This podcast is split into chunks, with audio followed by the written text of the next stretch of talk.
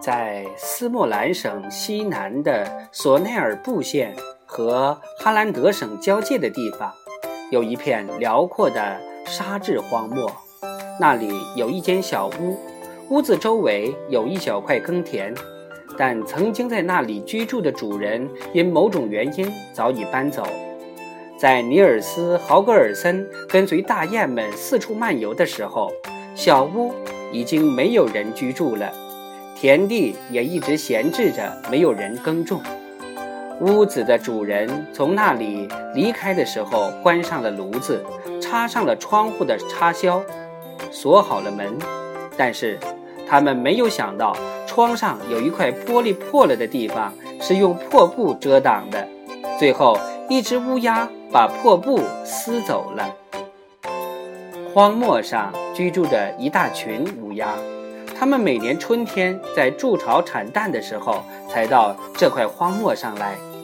那只从窗户上撕走破布的乌鸦名叫迟钝儿，它比其他乌鸦都长得大而强壮，但是它心地比较善良。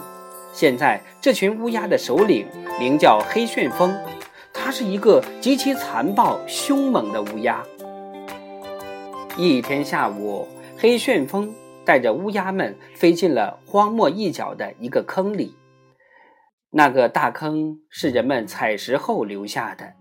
乌鸦们在大坑底部寻来找去，后来在石头和沙土里发现了一个用木钩子锁着的大瓦罐。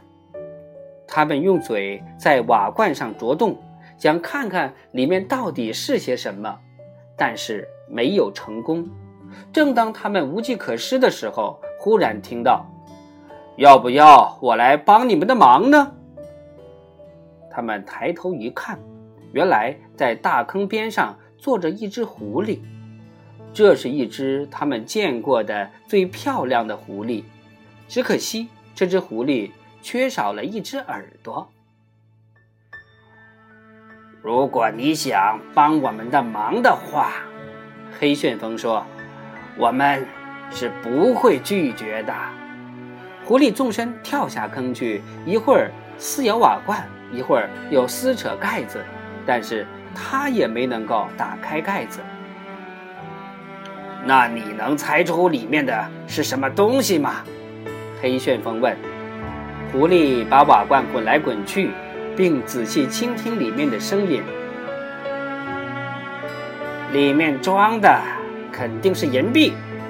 他回答说：“狐狸站在那里思考着怎样才能把瓦罐打开。他想，正好可以利用乌鸦去把大拇指抓到手。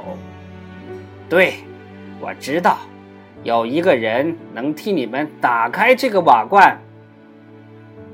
那快告诉我们，快告诉我们！”乌鸦喊着：“我可以告诉你们，不过……”你们首先得答应我一个条件，他说道。那个人的名字叫大拇指。如果他把瓦罐打开，替你们取出钱币，那么你们要将大拇指交给我。乌鸦们立即答应了他的要求。